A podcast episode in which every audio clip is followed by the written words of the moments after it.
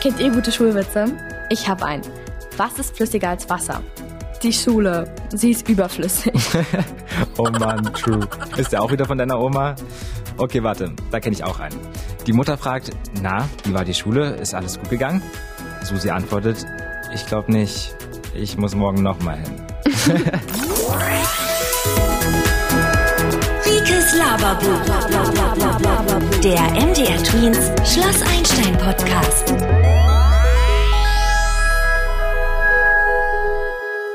Hallo zusammen und willkommen zu meinem Laberbuch. Ich bin Rike. Mit mir könnt ihr nicht nur über alles reden, sondern ich bringe euch auch die neuesten Infos von Schloss Einstein direkt aufs Ohr. Wenn ihr wissen wollt, was auf unserer Schule gerade Top-Thema ist, dann seid ihr hier genau richtig. Und beim Wort Schule sind wir schon bei der heutigen Podcast-Folge. Top-Thema ist gerade die bevorstehende Prüfungsphase. Da kann Schule auch ganz schön stressen. Naja, also die Schule an sich ist ja cool. Ich meine, ohne Schule würden wir uns ja nicht jeden Tag sehen. Aber die vielen Prüfungen, wer braucht das denn? Keine Ahnung. Pavel ist übrigens wieder mit im Express. Sehr schön. Denn zurzeit heißt es bei uns Büffeln bis zum Umfallen. Da ist es nicht selbstverständlich. Mein Kopf quillt jedenfalls schon über und die Motivation verabschiedet sich so langsam. Immerhin war sie schon mal da. Stimmt. Stress ist insgesamt eine doofe Erfindung. Den will keiner und trotzdem gibt es ihn. Das ist ein bisschen wie Blumenkohl. Den mag auch keiner, oder? Trotzdem gibt es den mindestens einmal bei uns im Monat auf dem Internat. Naja, aber darüber wollten wir ja nicht sprechen, sondern über Stress und der ist nicht mal gesund. Überhaupt nicht. Und darum wollen wir ihn auch mit unserem Einstein-Lernguide vermeiden. Genau, aber davor telefonieren wir noch kurz mit Schulpsychologin Anna Handrig. Sie erklärt uns etwas genauer, was Stress überhaupt ist und warum er in der Schule schon mal vorkommen kann. Hallo, Frau Handrig. Hallo, Rike. Hallo, Pavel. Hallo. Frau Handrig, wir sind uns ja ziemlich einig. Stress finden wir ja alle doof. Aber was genau ist Stress eigentlich? Hm. Laut einer in der Psychologie sehr populären Theorie meint Stress im Grunde ein Ungleichgewicht zwischen äußeren Anforderungen und persönlichen Bewältigungsmöglichkeiten. Eine Anforderung könnte zum Beispiel sein, ein Gedicht vortragen zu müssen. Und eine Bewältigungsmöglichkeit ist sicherlich, es gut auswendig zu lernen. Das kann für Person A sehr belastend sein, weil sie der Meinung ist, ein ziemlich schlechtes Gedächtnis zu haben. Dann entsteht Stress. Während Person B entspannt bleibt, weil Gedichte lernen ihr bisher immer leicht gefallen ist. Also im Vordergrund steht, wie jemand seine Bewältigungsmöglichkeiten angesichts einer Anforderung selbst einschätzt. Na, komme ich in einer bestimmten Situation, bewusst oder unbewusst, zu dem Schluss, dass ich sie gerade nicht gut bewältigen kann, macht sich das in der Regel im Körper und in der Gedankenwelt bemerkbar. Zum Beispiel in Form von Gereiztheit, Muskelverspannung, Kopfschmerzen, Bauchschmerzen, Appetitlosigkeit, Schlafproblemen. Das ist ziemlich vielfältig. Ja, es klingt nicht so gut. Aber wie genau hängt das denn jetzt mit der Schule zusammen? Einige Gedanken, die da entstehen können und euch vielleicht auch vertraut sind, wären zum Beispiel ich habe zu wenig Zeit zum Lernen vor der nächsten Klassenarbeit. Ich kann nicht verhindern, dass meine Eltern von einer schlechten Note enttäuscht sind. Mir bleibt zu wenig Zeit für meine Freizeitaktivitäten und meine Freunde. Es ist zu viel Unterrichtsstoff oder zu wenig Zeit, den Stoff zu wiederholen und zu festigen.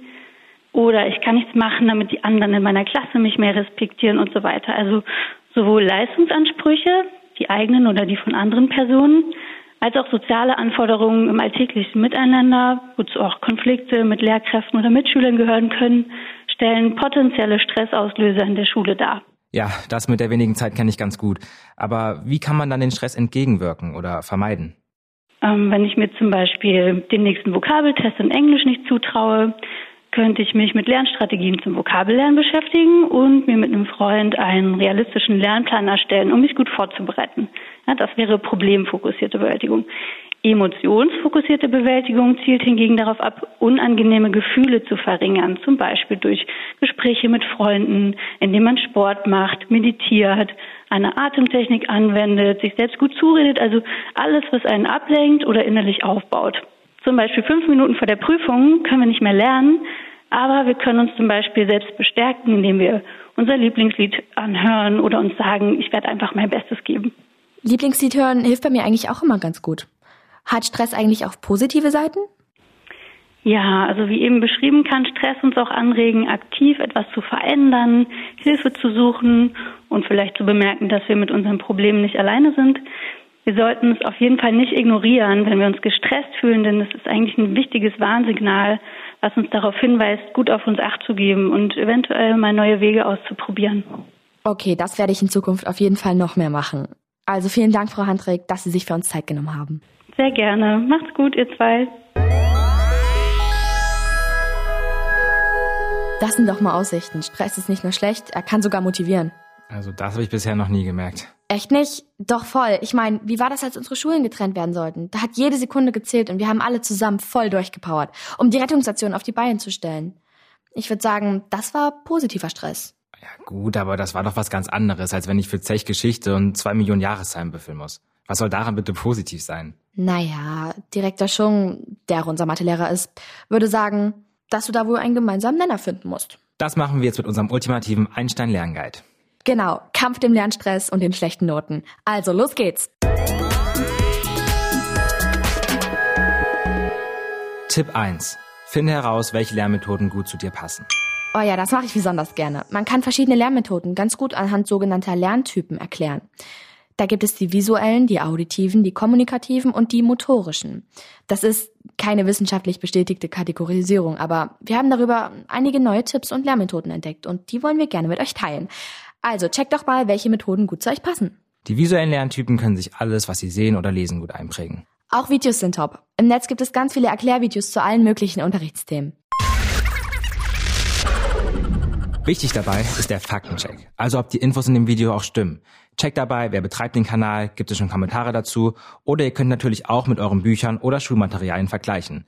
Ja, oder ihr fragt einfach eure Lehrer nach Tipps für gute Online-Lernvideos. Genau, und ganz klassisch für den visuellen Lerner sind auch Grafiken und Diagramme. Die kann man sich auch ganz einfach selber basteln.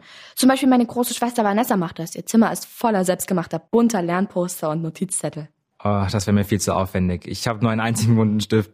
Ich bin eher ein auditiver Lerntyp. Ich mag ja Musik und bei mir geht vieles übers Ohr. Ich kann mir die Sachen schon recht gut merken, wenn ich sie im Unterricht höre. Ansonsten lasse ich beim Lernen auch immer ein bisschen Musik im Hintergrund laufen. Dann fällt mir alles schon ein bisschen leichter. Was ich auch oft mache, ist, dass ich mir den Stoff, den ich lernen soll, in mein Handy einspreche und dann wieder vorspiele.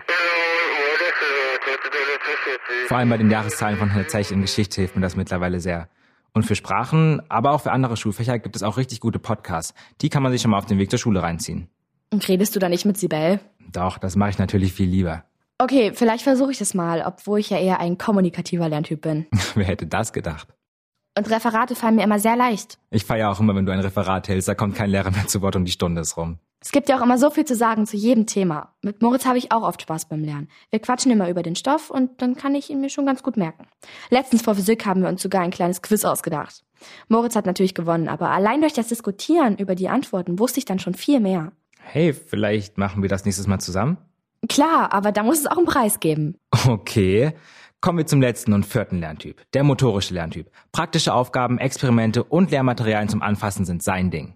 Was soll das denn sein? Na, Modelle. Wie unser Skelett zum Beispiel. Ach so, eh. Also das möchte ich jetzt lieber nicht anfassen. Gibt's ja auch nicht immer und für alle Fächer. Aber was schon helfen könnte, ist zum Beispiel Vokabeln oder Formeln beim Gehen durchs Zimmer zu lernen. Wisst ihr, was meine Cousine Charlie macht? Die spielt mit ihren Freunden immer Scrabble in Fremdsprachen. Auch eine gute Idee. Eine andere Möglichkeit sind Lernrollenspiele. Man kann zum Beispiel Situationen zu den aktuellen Vokabeln einfach in der jeweiligen Sprache mit Freunden nachspielen. Das macht auf jeden Fall mehr Spaß, als allein am Schreibtisch zu hocken. Ihr seht also, das sind schon mal ganz viele Möglichkeiten, wie man ein bisschen Leben in den langweiligen Lernalltag bringen kann. Und vielleicht sogar ein bisschen Spaß dabei hat. Ja, und vor allem, nachdem ich erstmal herausgefunden hatte, wie ich mir Sachen gut merken kann, habe ich nun auch mehr Zeit für andere Dinge. Und so sind wir auch schon bei Tipp 2, der Lernplan. Rechtzeitig anfangen mit Lernen und nicht bis zur allerletzten Sekunde warten. Ja, finde ich auch mal mega schwierig. Und genau da kann ein Lernplan helfen. Macht euch eine Wochen-Monatsübersicht. Die habt ihr ja eigentlich schon eh durch den Stundenplan und dann ergänzt, wann welche Prüfungen sind und wie viel Zeit ihr zum Lernen braucht. Aber wichtig ist, dass ihr das aufteilt. Nicht am Tag vor der Prüfung sechs Stunden eintragen, sondern vielleicht sechs Tage vorher, jeden Tag eine Stunde oder so ähnlich. Dann freut man sich, wenn man eine Etappe rum hat. Dazu kommt, dass der ganze Kram auch besser im Gedächtnis bleibt, wenn man das aufteilt und ihn nicht last minute kurz vorher versucht, in seinen Kopf zu quetschen. Und das bringt uns zu unserem Tipp 3, mein persönlicher Lieblingstipp. Lasst euch auch Zeit für Freizeit. Es ist extrem wichtig, dass ihr auch unter der Woche Zeit für Hobbys, zum Chillen und für Freunde habt. Also einfach Spaß habt. Ich lerne in meiner Freizeit auch nicht. Ich versuche mir sogar immer die Wochenenden und Ferien komplett frei zu halten. Lieber mache ich dann am Freitag noch was. Da hatte man ja eh schon Schule. Eben. Kommen wir zu Tipp 4. Das optimale Lernumfeld. Dazu gehört der Ort. Man muss ja nicht immer wie festgeklebt am Schreibtisch sitzen. Genau, wir haben ja schon gesagt, rumlaufen beim Vokabellernen ist eine Option. Aber wichtig, Handy weg oder zumindest auf Flugmodus. Ich kenne das ja selber, wenn ich das in der Hand habe. Da ist die erste Stunde ratzfatz um und ich habe nichts gemacht. Und ganz wichtig, stellt euch genug zu trinken hin, Wasser oder Tee. Meine Mama sagt immer drei Liter am Tag und auch ein paar kleine Snacks sind erlaubt. Nüsse, Obst, Bananen, Äpfel, Gemüse, kleine Tomaten oder Paprika. Finde ich super, denn wenn ich was Erfolgreiches gemacht habe, gibt's einen kleinen Snack. Bist du ein Hund oder was? Man darf sich auch als Mensch belohnen. Kommen wir zu unserem letzten Tipp. Tipp Nummer 5. Einer Lerntechnik, die euch beim Konzentrieren und überhaupt beim Loslegen helfen soll. Die sogenannte Pomodoro-Methode. Heißt genau wie die Tomate. Die Methode hat ein gewisser Francesco Cirillo entwickelt. Er hatte Probleme beim Konzentrieren und war ein Meister der Prokrastination. Er hat also alles aufgeschoben, wieder aufgeschoben und dann war der Tag rum und nichts war passiert. Dabei war er gar nicht faul. Er hat sich dann einfach selbst ausgetrickst. Er hat sich seine Aufgaben in kleine Blöcke eingeteilt und dann in 25 Minuten Einheiten abgearbeitet. Nach jedem Block gab es dann immer 5 Minuten Pause. That's a good idea! Ihr macht also konzentriert 25 Minuten, die vorher festgelegte Aufgabe, und entspannt euch dann für 5 Minuten. Und dann geht's wieder weiter mit den nächsten 25 Minuten und der nächsten Aufgabe. Wenn man dann mal mit einer Aufgabe nicht fertig wird, dann hängt man sie halt hinten dran. Super wichtig sind die Pausen. In den fünf Minuten verarbeitet euer Gehirn, was ihr in den 25 Minuten davor gelernt habt und ist danach wieder bereit für was Neues. Finde ich gut und 25 Minuten sind schon echt überschaubar. Tja, und das war's schon. Wir hoffen, unser Einstein-Lernguide hilft euch durch stressige Lernphasen zu kommen oder am besten gar nicht erst Stress aufkommen zu lassen. Aber wie gesagt, nicht jeder Tipp muss der richtige für euch sein. Checkt einfach mal, welche davon gut zu euch passen. Und jetzt Zeit für eine Pause. Bis zum nächsten Mal da draußen. Macht euch eine gute Zeit. Einer für alle. Und alle für Einstein. Rikes Laberbuch. Der MDR Tweens Schloss Einstein Podcast.